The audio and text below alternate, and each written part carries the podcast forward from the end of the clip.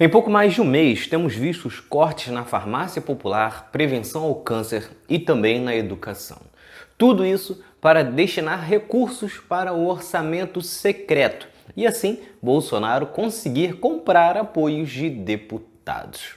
É curioso que os mesmos que falavam tanto em combate à corrupção e rios de dinheiro jogados fora, hoje estão totalmente calados sobre o orçamento secreto. Somente nestes últimos meses, para manter o orçamento secreto e continuar comprando os apoios dos deputados e mobilizar políticos para sua campanha eleitoral, Bolsonaro e o governo já distribuíram mais de 19 bilhões de reais. E para sustentar isso, está cortando em áreas importantes para o nosso país. Cortou 45% das verbas para políticas de prevenção e controle do câncer Cortou 2,4 bilhões do Ministério de Educação, corte que atinge as universidades e instituições federais. Só que não é apenas na ponta de cima. Bolsonaro cortou também a verba para construções de escolas infantis e creches. Cortou 59% do orçamento da farmácia popular, o que vai resultar na retirada de medicamentos importantes em 2023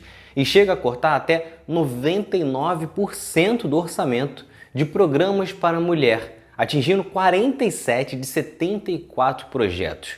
O que é curioso, porque durante os principais debates para se defender de não ser ofensivo contra as mulheres, Bolsonaro eh, se gabava exatamente dos 74 projetos sancionados por ele. Só que é importante destacar: nenhum projeto é dele. Ele apenas sancionou o que foi aprovado na Câmara dos Deputados. E agora, ele basicamente corta toda a verba, o que faz com que muitos desses projetos fiquem apenas no papel e não funcionem na prática.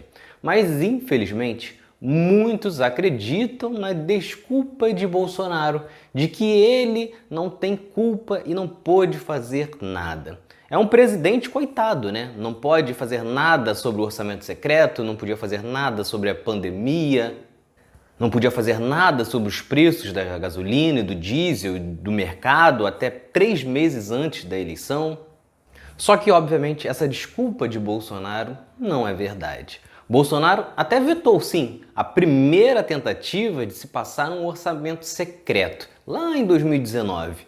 Mas isso foi uma simples jogada combinada. Bolsonaro sabia que isso voltaria para o Congresso. Só que qual seria a postura de quem é realmente contra um orçamento secreto? Quem seria contra uma proposta dessas? Recomendar à sua base, o seu partido e seus apoiadores que eles votassem contra a medida. O que obviamente não aconteceu. A base de Bolsonaro, os mesmos deputados que ele fez campanha nessa eleição, votaram favorável ao orçamento secreto.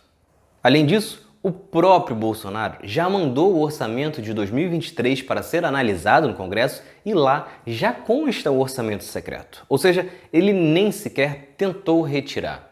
E esse grande teatrinho do Bolsonaro também não se sustenta porque o próprio vice-presidente Hamilton Mourão e também o ministro da Economia, Paulo Guedes, já declararam que sim, o orçamento secreto é uma forma de comprar apoio do Congresso. E caso você não saiba o que é o orçamento secreto, é simplesmente dinheiro nosso, coisa de 19 bilhões de reais por ano, que vai para os parlamentares, sem que eles precisem sequer indicar o que vão fazer com esse nosso dinheiro. Só que, obviamente, todos nós sabemos qual o destino desse dinheiro.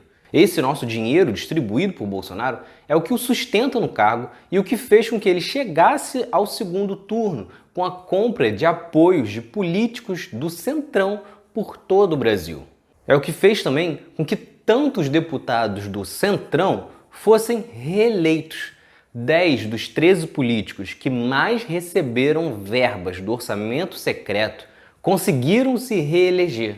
O PL, que fez a maior bancada nesta eleição, recebeu só até maio deste ano mais de 1,6 bilhão do orçamento secreto. O PP do Ciro Nogueira, ministro de Bolsonaro e que também teve uma votação expressiva para os deputados da Câmara, recebeu mais de 2 bilhões. Portanto, quem vota em Bolsonaro está apoiando esse tipo de toma lá da cá, esse desvio de recursos da educação, da saúde, da segurança para financiar campanhas de políticos, financiar a compra de apoio de deputados e também para financiar o enriquecimento de deputados corruptos.